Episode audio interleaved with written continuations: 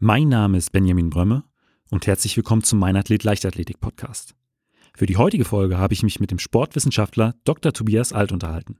Er arbeitet beim OSB Nordrhein-Westfalen im Bereich der Leistungsdiagnostik und Biomechanik mit Deutschlands besten Sprintern und Bobsportlern zusammen. Thema dieses zweiteiligen Interviews ist der Kurzsprint aus Sicht der Biomechanik. Wir haben für das Interview die 100 Meter komplett auseinandergenommen und gehen dabei auf typische Fehler von Sprintern ein. So liegt zum Beispiel ein häufiges Problem bei der Beschleunigung in zu steifen Fußgelenken. Wenn ihr wissen wollt, was der genaue Grund dafür ist und wie man dieses Problem beheben kann, dann solltet ihr die aktuelle Folge auf keinen Fall verpassen. Dies ist auch die erste Folge, für die ich zum besseren Verständnis das ein oder andere Video auf YouTube bzw. Instagram geladen habe. Die passenden Links findet ihr in den Show Notes. Aber eigentlich heißt es da in der Pickup-Beschleunigung wirklich geduldig zu sein. Darauf zu achten, dass ich die Arme vortriebswirksam mitnehme und das heißt nicht, dass ich sie vor nach vorne bewege, sondern dass es eigentlich darum geht, Backside Arms auszuführen. Das heißt, dass ich den Ellenbogen so weit wie möglich nach hinten oben beschleunige, weil dadurch mein Oberkörper nach vorne unten stabilisiert wird.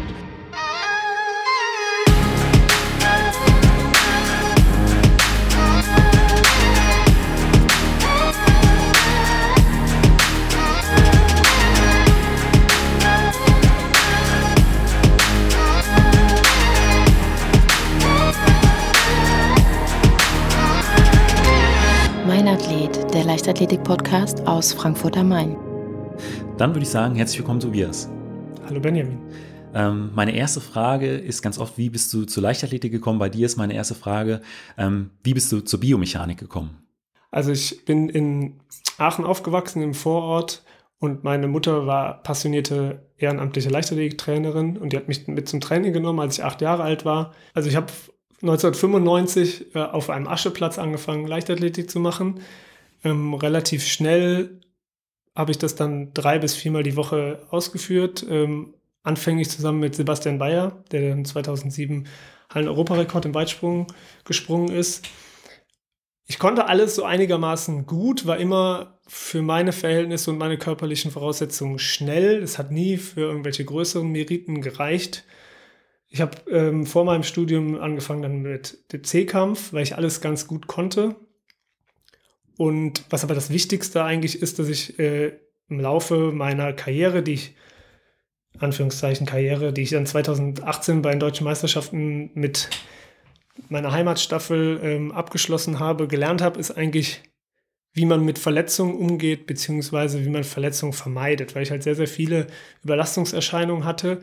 Und das ist eigentlich so das, was ich aus meiner jetzigen Sicht am wichtigsten finde, dass man halt gelernt hat, wie man sich selbst jeden Tag motivieren muss, um Sport zu treiben. Also ich habe nie Leistungssport gemacht, aber Sport zu treiben, seine eigene Leistungsfähigkeit einschätzen zu können. Und da ist eigentlich die Leichtathletik meiner Meinung nach eine ideale Sportart, weil man sich jeden Tag messen kann, wie gut bin ich heute. Wenn ich Hochsprung mache, dann weiß ich, meine Bestleistung ist 1,91 Meter und ich springe an diesem Tag 1,85 Meter. Dann kann man das ganz gut einschätzen. Oder für mich war im Weitsprung immer die, die magische Grenze 7 Meter. Natürlich hat man mal nach deutschen Meisterschaften geschielt. Da war damals die Quali bei 7,45 Meter. Das war aber aus, außer Reichweite. Aber jedes Mal, wenn ich 7 Meter gesprungen war, dann war ich, wusste ich, ich habe an dem Tag eine gute Performance abgegeben. Nach meinem Abitur 2008 habe ich dann mich für die, ein sportwissenschaftliches Studium in Köln entschieden, an der Sporthochschule.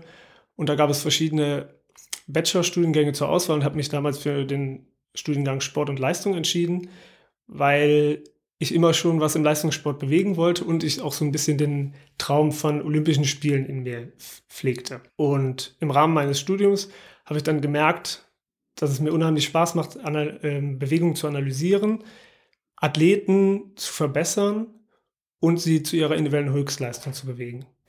Und im Rahmen meines Bachelor- und Masterstudiums habe ich mich dann zunehmend mit Bewegungsanalysen beschäftigt und auch da über den Sprint damals, den Kurvensprint, äh, meine Abschlussarbeiten geschrieben. War schon vor dem Studium klar, okay, du bekommst äh, hier eine Stelle beim, beim OSP? Definitiv nicht. Also ich war eigentlich relativ abgeneigt von einer Stelle an einem OSP.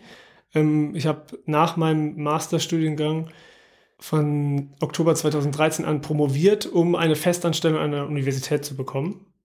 Das hat aber aus verschiedenen Gründen nicht geklappt und äh, im Herbst 2016 flatterte dann bei mir die Bewerbung oder die Ausschreibung zu der Stelle als Trainingswissenschaftler im Olympiastützpunkt in Dortmund äh, ins Haus, worauf ich mich dann beworben habe. Und das hat sich dann so ergeben, dass ich jetzt seit Januar 2017 hier in Dortmund als Trainingswissenschaftler arbeite. In welchen Bereichen genau bist du tätig? Also mein Vorgänger, das ist so ein bisschen traditionsmäßig, hat sich das entwickelt. Der war halt lange Zeit für die ähm, Sprint-Nationalmannschaft der Damen, damals unter Leitung von Thomas Krämer äh, zuständig und halt auch seit 1997 für die Bob-Nationalmannschaft. Und dementsprechend habe ich diese zwei Aufgabenfelder übernommen.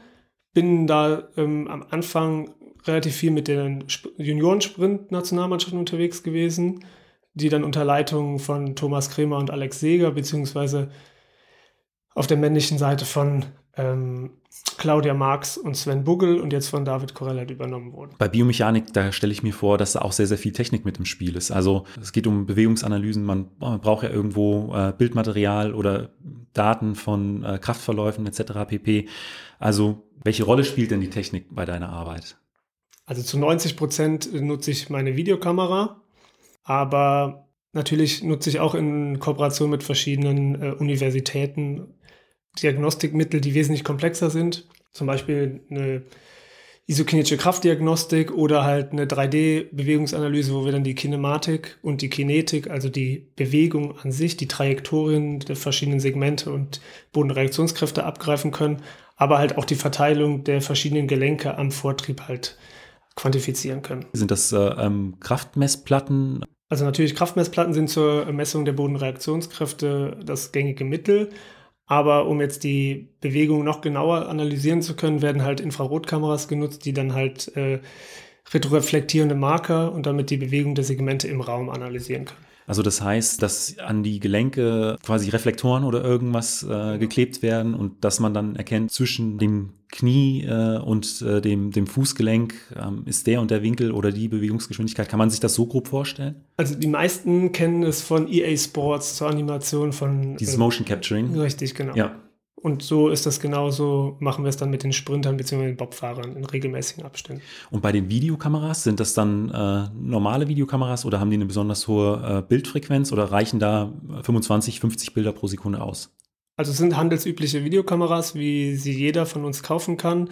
Wir achten natürlich darauf, dass das eine hohe ähm, Bildfrequenz hat. Also wir messen ähm, mit 100 Hertz üblicherweise, aber es zu, Teil, wenn es jetzt darum geht, Stützzeiten oder Schrittlängen zu analysieren, werden auch 200 Hertz eingesetzt. Also 200 Bilder pro Sekunde. Genau, richtig. Wie häufig bist du denn dann Teil äh, einer Trainingseinheit oder auch bei einem Wettkampf mit dabei? Das hängt äh, sehr stark von der Trainingsphase ab. Also wenn ich jetzt ähm, in einer unmittelbaren Wettkampfvorbereitung stecke, bin ich ein bis zweimal die Woche zum Beispiel in Wattenscheid bei den Kurzsprintern oder bei Pamela Dudkiewicz. In der Wettkampfphase reduziert sich das Ganze, weil ich halt an Wochenenden relativ häufig auf Wettkämpfen bin. Das sind so fünf bis acht Wettkampfeinsätze pro Saison. Zusätzlich kommen noch äh, Trainingslager.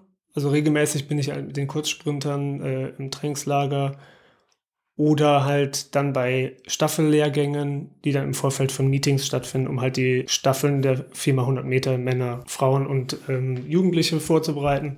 Aber aufgrund der heutigen Technik äh, kann man natürlich auch relativ viel Fernstudium betreiben. Das heißt, ich bekomme relativ viele Videos von den Athletinnen und Athleten zugeschickt, wo ich dann Feedback gebe. Oder wenn jetzt die Athleten äh, auf internationalen Meetings sind und ich nicht mitreisen kann, kann man das natürlich auch äh, über Internet oder Videos, die von Trainern vor Ort gedreht werden, halt analysieren. Und im Bobfahren ist es so, dass ich eigentlich relativ regelmäßig hier in Dortmund die Bobfahrer, äh, die am Bundesstützpunkt in Winterberg stationiert sind, dann äh, betreue im Athletiktraining und auch im isokinetischen Krafttraining. Und dort ist es eigentlich so, dass es relativ zentriert sich auf den Winter natürlich konzentriert, wo ich dann sechs bis acht Weltcups mit der Nationalmannschaft in allen Herren Ländern unterwegs bin aber es kommt dann zum Beispiel jetzt auch wie in der Zeit jetzt äh, zu einer relativ starken Bündelung, weil es jetzt halt Anschubtrainingslager gibt, wie zum Beispiel war ich vor zwei Wochen in Berchtesgaden und in übernächste Woche bin ich in Oberhof zum ersten Eisstartlehrgang. Also du bist im Prinzip schon fester Bestandteil von verschiedenen Trainingsgruppen. Also wenn du sagst ein bis zweimal in der Woche, ist es schon ein, ein, ein sehr, sehr, sehr, sehr wichtiger Part. Wie fließen denn dann deine Ergebnisse in das weitere Training mit ein? Also bist du dann, gibst du sofort das Feedback innerhalb der Trainingseinheit? Ähm, wird das erstmal nachbearbeitet und kommt dann in der nächsten Einheit zum, zum Sprechen oder, oder per Mail? Wie, wie kann man sich das vorstellen?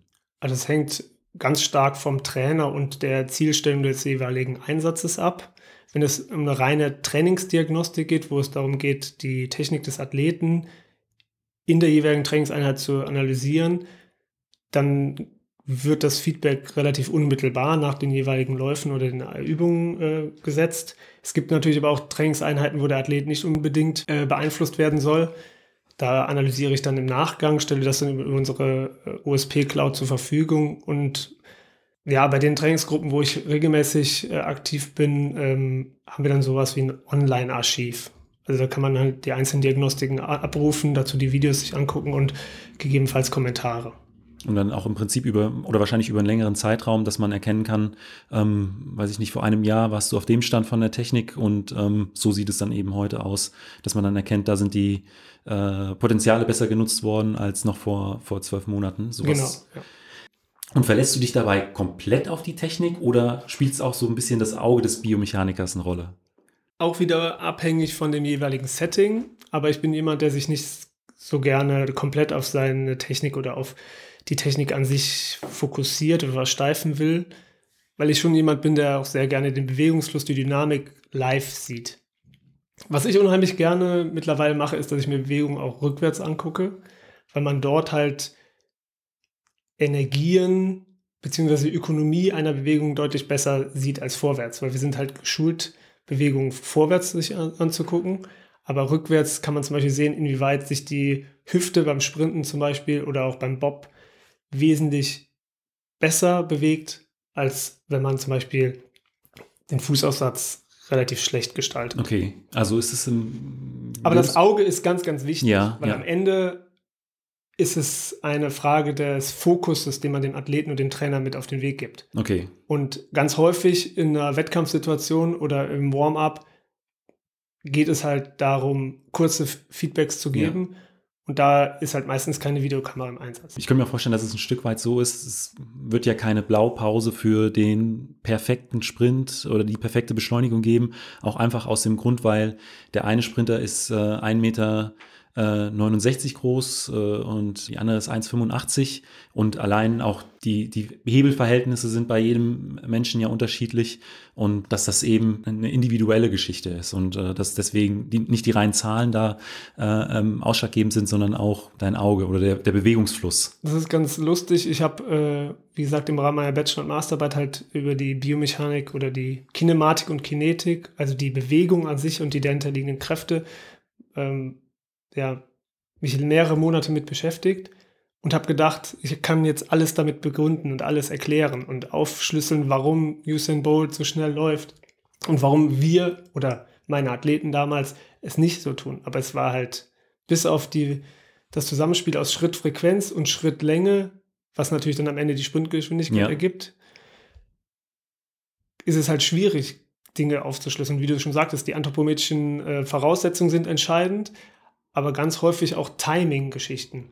Und Timing-Geschichten kann man halt, sind keine festen biomechanischen Kenngrößen. Also man kann halt maximal Bodenreaktionskräfte darstellen, man kann maximale Gelenkwinkel oder Gelenkwinkel oder Drehmomente um Gelenke bei verschiedenen Positionen darstellen. Aber wir sind halt gerade in der Entwicklung halt von ja, etwas ungewöhnlicheren ähm, Kenngrößen, die vielleicht aber auch individuell unterschiedlich sind, also je nach Athlet. Das heißt? Es gibt halt Athleten, die unterschiedliche Bewegungsstrategien ausführen. Natürlich muss das Ziel sein, nachher die Schrittfrequenz an die Schrittlänge anzupassen und umgekehrt. Beziehungsweise das letztendliche Ziel ist es, die Bewegungsgeschwindigkeit des Körperschwerpunkts zu maximieren.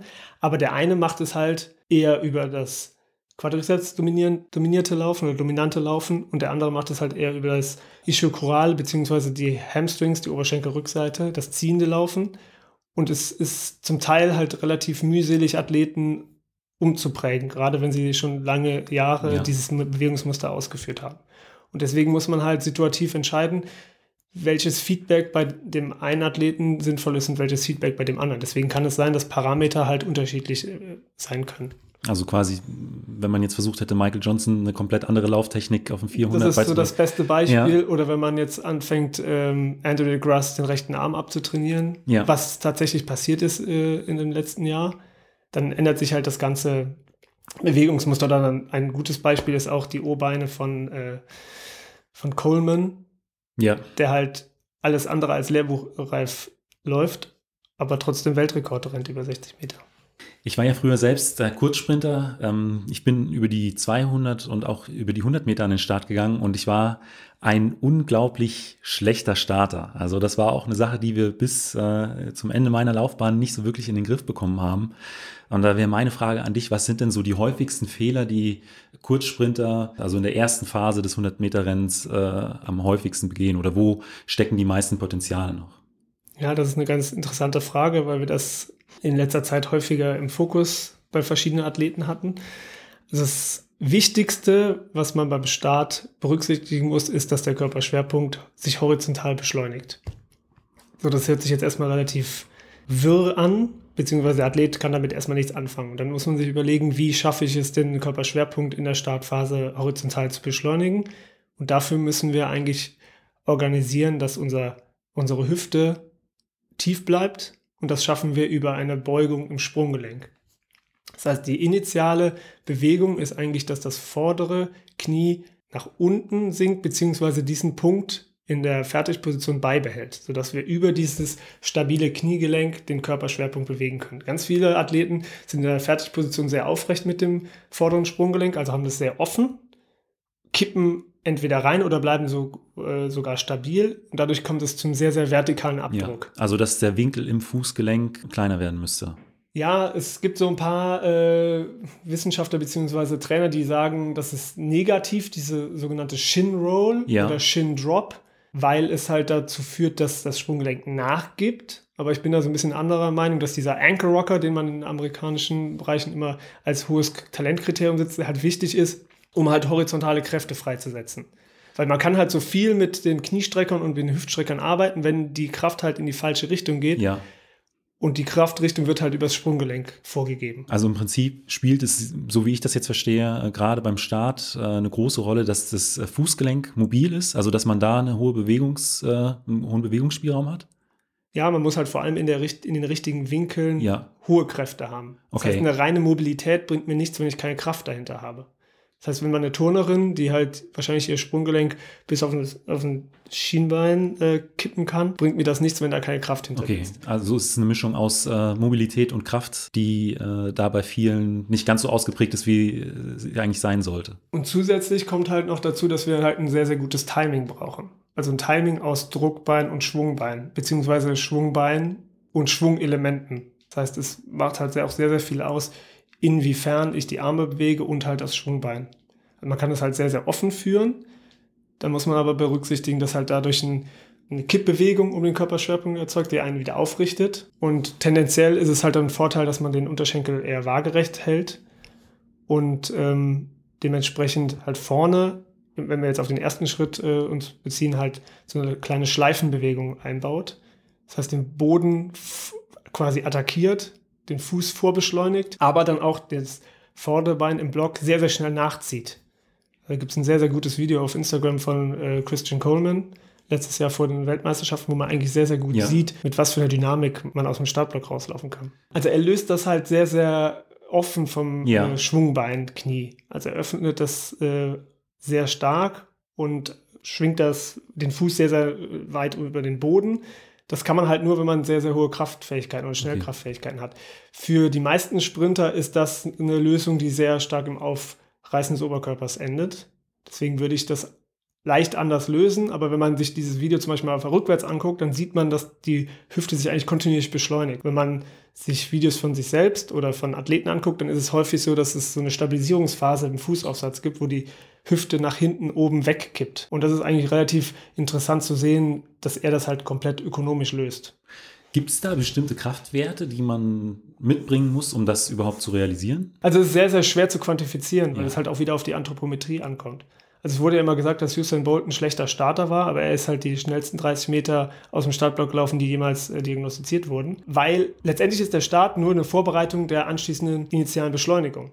Das heißt, man kann halt sehr, sehr viel Energie in diesen ersten zwei, drei Schritten verplempern und fällt dann anschließend in so ein Loch. Ist halt auch häufig sichtbar, dass halt sehr, sehr gute Starter sich zum Beispiel die, das Potenzial rauben, hinten raus frei und locker sprinten zu können.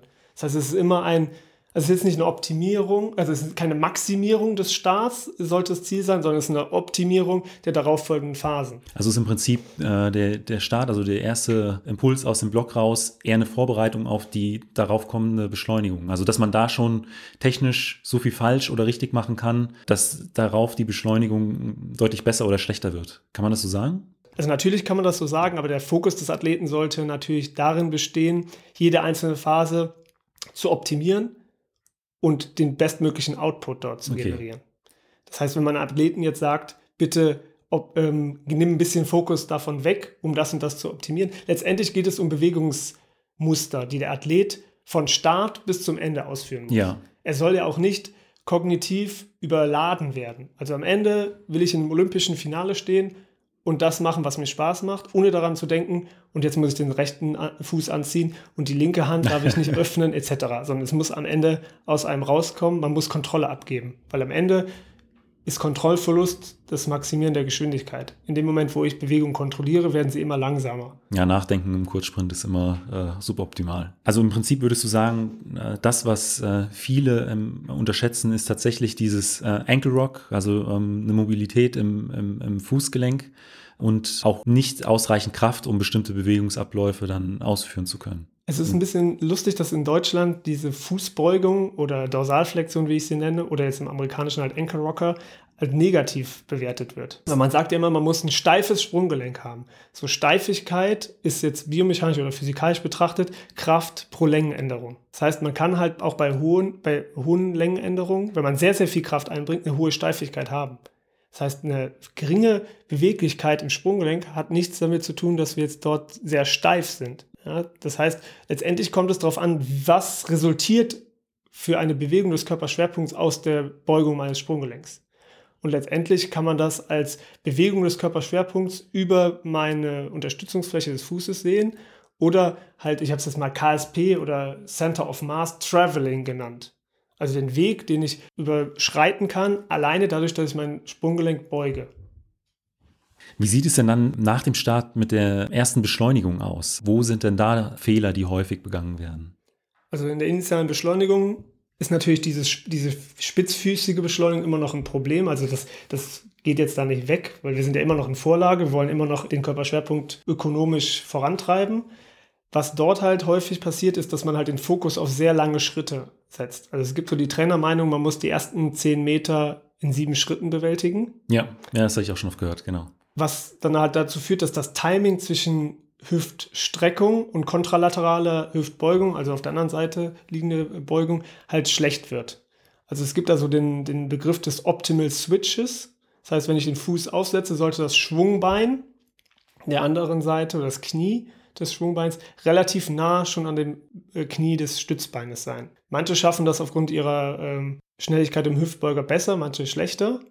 Aber das ist so ein, eigentlich ein relativ guter Indikator. Das heißt, wenn ich einen sehr, sehr großen Winkel zwischen den beiden Oberschenkeln beim Fußaufsatz in dieser initialen Beschleunigung habe, dann weiß ich eigentlich, dass ich irgendwas falsch mache, beziehungsweise dass ich mich vertikal nicht entlaste. Und diese vertikale Belastung auf meinem Stützbein wird dazu führen, dass man nicht so ökonomisch beschleunigen kann. Hättest du da auch ein Beispiel für jemanden, der das technisch gut ausführt? Dass man, weil ich glaube, es ist immer gut, sich das nochmal vor Augen zu führen, ähm, und vielleicht auch mit dem eigenen äh, Sprintstil zu vergleichen. Also wie gesagt, das Video von äh, Christian Coleman ist da schon eigentlich ein Paradebeispiel okay. für. Man muss halt überlegen, was zu einem passt. Also man muss sich selbst äh, gut kennen. Und wie gesagt, es ist ein Optimal Switch. Also es bringt mir auch nichts, wenn ich dann komplett frequenzbetont beschleunige und die Knie aneinander vorbeifliegen, aber ich halt vergesse, Schrittlänge zu generieren, weil, wie gesagt, Geschwindigkeit ist Schrittlänge mal Schrittfrequenz. Und am Ende muss das eine Symbiose sein. Im Prinzip geht es ja dann äh, bei den 100 Metern direkt weiter in die äh, Pickup-Beschleunigungsphase. Wie sieht es denn da aus? Ja, bei der Pickup-Beschleunigung äh, geht es eigentlich darum, den Start und die initiale Beschleunigung hinter sich zu lassen und gallig darauf zu sein, so schnell zu werden, wie man kann. Viele Leute richten sich da sehr schnell auf und gehen dann schon in ihre Sprintmuster über, was sie halt schön finden, beziehungsweise wo sie sich wohlfühlen. Aber eigentlich heißt es da in der Pickup-Beschleunigung wirklich geduldig zu sein. Darauf zu achten, dass ich die Arme vortriebswirksam mitnehme und das heißt nicht, dass ich sie vor, nach vorne bewege, sondern dass es eigentlich darum geht, Backside Arms auszuführen. Das heißt, dass ich den Ellenbogen so weit wie möglich nach hinten oben beschleunige, weil dadurch mein Oberkörper nach vorne unten stabilisiert wird. Auch etwas, was in Deutschland relativ selten gelehrt wird, weil es halt genügend Beispiele gibt, die halt sehr frontside-lastig die Arme mitnehmen, weil sie aber aufgrund ihrer Körperhaltung dort Probleme haben. Also wenn man ein starkes Hohlkreuz hat, dann hat man eigentlich keine andere Möglichkeit als Frontside zu arbeiten, weil man sonst halt ins Stolpern geraten würde. Was, was ich häufig gehört habe, ist zum Beispiel, dass äh, der Winkel im, im Ellenbogen immer bei 90 Grad bleiben soll über den kompletten Bewegungsablauf. Kannst du da vielleicht an dieser Stelle schon mal ganz kurz was sagen? Wir kommen später, glaube ich, noch so zu ein paar Mythen, aber ich glaube, das passt hier gerade ganz gut. Also in dem Moment, wo wir halt dieses Segment, ich nenne es jetzt mal Segment, Unterarm, Oberarm relativ steif lassen, passt das halt nicht mehr zu unserem natürlichen Bewegungsrhythmus. Und in dem Moment, wo wir halt ein Segment nach vorne beschleunigen, werden wir unseren Oberkörper immer nach hinten beschleunigen. Deswegen macht es Sinn, vorne den Ellbogen relativ eng zu führen. Ja. Und hinten halt offen. Das heißt, hinten ist der 90-Grad-Winkel im Ellbogengelenk sehr wünschenswert, vorne dagegen halt nicht. Was wäre so ein weiterer wichtiger Punkt, äh, so in der Phase der Pickup-Beschleunigung? Also da ist auf jeden Fall das Unterfersen zu nennen. Also wir wollen es ja schaffen, dass unser Schwungbein möglichst äh, schnell nach vorne geführt wird und das schaffen wir über eine Reduzierung des Massenträgheitsmoments. Und da ist es halt von Vorteil, dass wir den die Ferse nach Verlassen des Bodens sehr, sehr schnell nach vorne oben unter das Gesäß bewegen. Dadurch können wir halt den, die Trägheit reduzieren. Dadurch wird die Winkelgeschwindigkeit in der Hüfte sehr, sehr hoch. Auch da gibt es wieder Athleten, die das besser oder schlechter ausführen können. Aber da heißt es halt im Trainingsprozess darauf zu achten, dass wir halt im Warm-up bzw. im Athletiktraining da Übungen einsetzen, die dem Athleten ermöglichen, diese Bewegung überhaupt durchzuführen. Es hört sich für mich jetzt auch so ein bisschen so an, als ob das einfacher oder, oder für äh, die meisten Athleten einfacher zu trainieren ist als die Mobilität im, äh, im Fußgelenk. Da gibt's ja schon unterschiedliche Typen, die einfach ja da beweglicher, mobiler oder nicht so mobil sind, wohingegen das hier ja etwas ist, was ja wirklich ein Bewegungsablauf ist, der ja einfach ins Training mit eingebaut werden kann, was jeder, egal oder fast egal wie die Voraussetzungen sind, auch uh, umsetzen kann, wenn er es tatsächlich trainiert. Also es kommt da wirklich darauf an, wie die Übungsauswahl ausfällt. Also mir wurde das damals, oder ich wurde da ein bisschen falsch sozialisiert, ähm, weil für mich ein Unterfersen immer damit einherging, dass mein Fuß passiv auf den Boden gefallen ist. Weil am Ende geht es darum, die Fuß, die Rückfußgeschwindigkeit oder die Geschwindigkeit, mit der der Fuß auf den Boden prallt, zu maximieren. Damit die Und Kraftübertragung auch größer wird. Damit wir halt eine horizontale Kraftfähigkeit ja. erzeugen können, die vor allem aus der starken Hüftbeugung über die Ischokoralmuskulatur, also die Oberschenkel oder Rückseite ähm, gesteuert wird. Und dafür muss man sich halt ein gewisses Bild zeichnen, dass es halt nicht darum geht, das Knie nach Verlassen des Bodens, so also wenn das hintere Bein den Boden verlässt, ist das vordere Knie fast in der maximalen Beugung oder das die Hüfte. Dann geht es nicht darum, so schnell wie möglich zum Boden zu arbeiten, sondern einen gewissen Moment der Pause einzubauen. Das ist quasi wie bei einem, bei einem einer Steinschleuder, in dem Moment, wo sie maximal gespannt ist, wenn man da nochmal kurz zurückgeht, dann loslässt, kriegt man eigentlich die maximale äh, Energie. Und es geht halt um diesen, diese Scissor, also Action, die Scissor Action. Das heißt, die Knie müssen möglichst schnell aneinander vorbeifliegen. Ja. Und wenn wir es halt schaffen, nach dem Lösen das Knie vorne nochmal zu arretieren und anschließend die Abwärtsbewegung einzuleiten, dann kommen wir eigentlich in so einen, einen schönen Flow. Hast du da eine Beispielübung?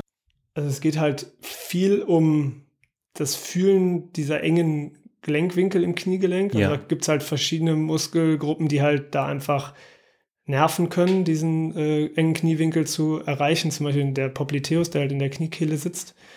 Da muss man halt auch relativ viel physiotherapeutisch äh, arbeiten, beziehungsweise da auch dranbleiben, dass äh, diese Beweglichkeit erhalten bleibt, weil in unserer täglichen Sitzerei wird das halt Ganze äh, immer relativ fest und schnell fest. Und das Ganze passiert halt auch mit Tonusmustern, zum Beispiel im Adduktor.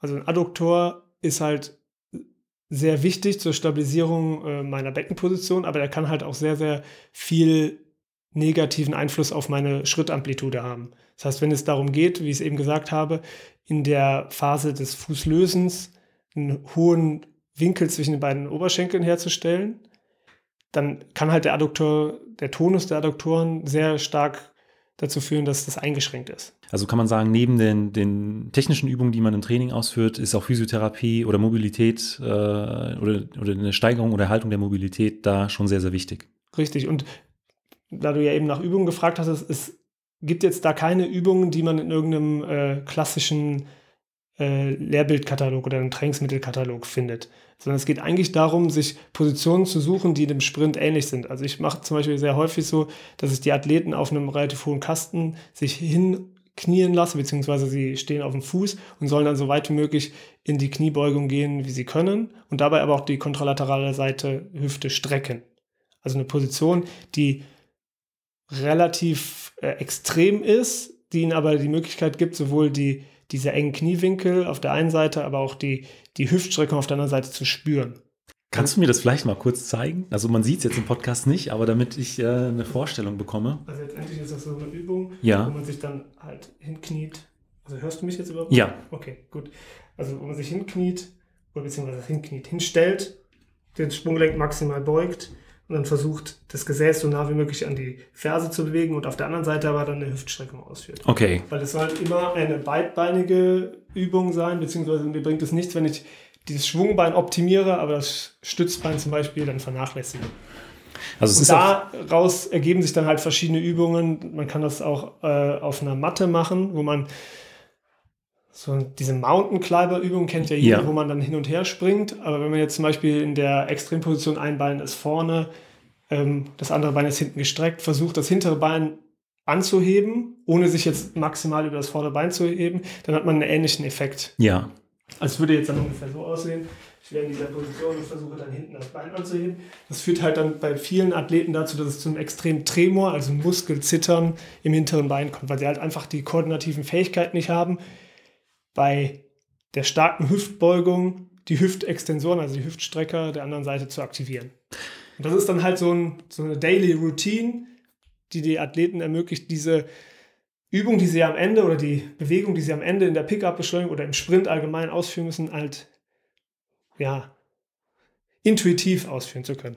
Weil am Ende möchte ich ja nicht, dass sie darüber nachdenken, sondern es soll halt passieren, es soll geschehen. Und dann kommen wir jetzt zur Phase der maximalen Geschwindigkeit. Was sind denn da äh, Bausteine, an denen man noch arbeiten kann oder an denen viele noch arbeiten können? Also das typische Bild eines Sprinters in der zweiten Phase oder in der zweiten Rennhälfte ist eigentlich, dass er auf die Zähne beißt, die Augen klein macht und eigentlich nur ins Ziel stürmen möchte. Also das ist eigentlich so das typische Fehlerbild, dass der Athlet hinten raus fest wird. Also dass er verkrampft, dass er Tonus aufbaut, dass er eigentlich vom Gedankengang immer schneller werden will, was er aber ja nicht kann. Ja. Also mit dem Kopf durch die Wand quasi. Mit dem Kopf durch die Wand. Und wie eben schon angesprochen, gibt es dann halt bestimmte Muskeln, die halt sehr schnell Tonus aufbauen und dann halt eine freie Bewegung nicht mehr möglich machen. Eigentlich ist es relativ simpel, sich intern zu entlasten, indem man zum Beispiel nur an die Arme denkt, dass man halt schön Backside die Ellenbogen nach hinten oben beschleunigt und ja, wie so über heiße Herdplatten laufen. Also man möchte am Ende die Stützzeiten eigentlich relativ minimal wie, so minimal wie möglich halten und möglichst viel Kraft dennoch in kurzer Zeit generieren. Und häufig passiert halt das Gegenteil, dass man halt versucht, noch mö möglichst große Impulse zu erzeugen, was dann halt in so ein hinteres Fahrrad mündet. Also das heißt, die Fersen fliegen einem nur noch an den Hintern und man schafft es halt gar nicht mehr aktiv den Boden vorne zu attackieren. Was wäre eine Möglichkeit, um denen so ein bisschen entgegenzuwirken? Also für mich ist eigentlich ein geeignetes Mittel, Athleten submaximal, also mit 80 Prozent, 90 Prozent ihrer maximalen Intensität bergab laufen zu lassen, beziehungsweise es gibt jetzt dieses 1080 Sprint Trainingsgerät, mit dem man halt eine Unterstützung, eine gleichbleibende Unterstützungskraft den Athleten mit auf den Weg gibt, sodass sie halt schneller laufen, als sie eigentlich ohne Unterstützung laufen ja. können. Und dadurch kann der Athlet halt spüren, was passiert, wenn er immer schneller wird. Und er muss dann dementsprechend seine Technik anpassen. Und dann merkt er halt sehr schnell, dass es halt keinen Sinn macht, Backside die Füße zu bewegen, sondern es geht halt darum, vor dem Körper zu laufen, die Geschwindigkeit vor dem Fußaufsatz zu realisieren. Also im Prinzip mit diesem äh, 1080-Gerät kann man das trainieren. Das haben wahrscheinlich nicht so viele Trainingsgruppen. Bergabsprints wären wahrscheinlich auch noch eine Möglichkeit. Genau, da kann man, wenn man äh, so einen leichten Waldboden oder einen, einen relativ ebenen Schotterboden äh, hat, kann man auch relativ gut an den Fußaufsätzen erkennen, ob ein Athlet dann noch zieht oder schon stützt bzw. bremst. Wie äh, unterscheiden die sich dann? Also wie sollte so ein Fußabdruck dann im Prinzip auf dem Schotterboden aussehen? Also es sollte auf jeden Fall ein kleiner Fußabdruck äh, sein. Ja. Also er sollte nicht lang gezogen sein, sondern es ist eigentlich nur, dass du so den Mittelfuß okay. siehst. Also nicht, also das, also dass es nicht so aussieht, als ob man so reingebremst hat in, Genau. in das Schotterfeld. Okay. Und äh, im letzten Bereich des Rennens, äh, also die Phase, in der man dann äh, doch wieder ein Stückchen langsamer wird, wo sind da so die Knackpunkte? Da ist es eigentlich äh, am wichtigsten, dass man die Birne ausmacht und sich einfach darauf konzentriert, nichts zu denken. Also Okay. eigentlich die Kontrolle abgeben. Eigentlich das beste Beispiel war Usain Bolt 2008 bei seiner olympischen Goldmedaille im 100 Meter Sprint, wo er den Weltrekord gelaufen ist, wo er eigentlich am Ende sich nur noch 12 Meter feiert. Da hat er komplett Kontrolle abgegeben. Natürlich war das jetzt nicht mehr die maximale Endgeschwindigkeit oder den maximalen Speed, den er da konserviert hat, aber die anderen sind nicht rangekommen, obwohl er da vorne Faxen macht. Weil es einfach Ja. in dem Bereich Weil überhaupt nicht mehr möglich ist, da. Richtig, genau. Und es gibt genügend Beispiele, auch im deutschen Sprint, wo Leute einen lockeren Vorlauf machen und man denkt sich, boah, Wahnsinn, was kann der im Finale leisten? Und dann kommt plötzlich dann was ganz anderes dabei raus, weil sie sich plötzlich darauf konzentrieren, nochmal was besser zu machen, obwohl es eigentlich darum geht, das zu konservieren, was man hat. Also Kontrolle abgeben ist eigentlich so das Beste, was man den Athleten mitgeben kann. Auch wenn sich das natürlich sehr, sehr einfach sagen lässt. Aber auch da wieder, das muss man im Training üben. Also den Athleten immer wieder vor Augen führen, es geht da nicht darum, am Ende noch was willentlich ansteuern zu müssen, sondern es geht darum, die Arme zu bewegen, schnell zu bewegen, weil die Arme sind mit den Beinen gekoppelt und es geht darum, die Technik möglichst gut und hemmungslos zu konservieren. Kannst du das vielleicht alles nochmal so ein bisschen in äh, Meterabschnitte unterteilen? Also das, äh, ähm, gut, der Start ist im Prinzip der erste Meter, wie es dann weitergeht, wo die einzelnen Bereiche so grob enden und der nächste beginnt? Ja, also um es einfach mal grob einzuschätzen, also wie gesagt, der Start ist der erste Meter, dann so bis 10 Meter würde ich die Initialbeschleunigung quantifizieren, danach geht es so bis 30 Meter. Je nachdem, wie gut man beschleunigt, also Usain Bolt hatte seine maximale Geschwindigkeit in, bei seinem Weltrekord so ungefähr bei 67 Meter, glaube ich. Ja. Ähm, es geht natürlich die Pickup-Beschleunigung dann bis 30, 40, 50, 55 Meter, Phase der maximalen Geschwindigkeit, auch wieder abhängig vom Leistungsniveau. Dann 60 bis 80 Meter und ja, mal die letzten 20 Meter kann sich kein Athlet dagegen wehren, dass er ein bisschen langsamer wird. Und äh, der Zieleinwurf, ist da, ist da ein messbarer äh, Erfolg, dahin, steckt da dahinter oder ist es tatsächlich, ähm, Also es gab so ein paar Spezialisten wie Colin Jackson, der das sehr, sehr ausgefeilt hat. Es gibt natürlich auch Beispiele von Athleten, die sich durch einen Zieleinwurf dann noch zur Goldmedaille gehechtet haben. Aber im Grunde genommen glaube ich nicht, dass man da wesentlichen Mehrwert von bekommt. Also es gibt ein paar Athleten, die das sogar so weit ähm, zelebrieren, dass es also sieht natürlich schön aus. Also für die Kamerabilder Ja. am Ende ist das schon äh, ein Mehrwert, wenn da Ja. die Leute sich ins Ziel äh, werfen. Aber am Ende geht es halt darum, ja, die Schulterlinie nach vorne zu bewegen. Und das ist halt bei den meisten Zieleinwürfen, die man so sieht, halt tendenziell nicht gegeben. Da wird der Kopf vorgeworfen oder sonstiges, aber letztendlich die Schulter habe ich so eigentlich nur in Reihenform bei Colin Jackson gesehen. weil ähm, du hast ja eben angesprochen, dass im Prinzip die, in der letzten Phase des 100-Meter-Sprints es eigentlich nur noch darum geht, ähm, möglichst äh, locker zu bleiben, den äh, äh, Kopf auszuschalten und im Prinzip die Technik so ein Stück weit beizubehalten. Aber wenn man dann sich auch schon ein Stück weit darauf fokussiert, okay, ähm, jetzt in dem Moment äh, mache ich den, mache ich den Zieleinwurf, dass da diese Technik, die man in dem Bereich eigentlich haben soll, äh, wieder flöten gehen kann. Das ist definitiv Ja. der Fall, ja. Das war es auch schon mit dem ersten Teil meines Interviews mit dem Sportwissenschaftler Dr. Tobias Alt. Falls ihr euch die eine oder andere Übung anschauen wollt, habe ich die passenden Links in die Shownotes gesetzt. In der zweiten Folge geht es unter anderem um die größten Mythen im Kurzsprint.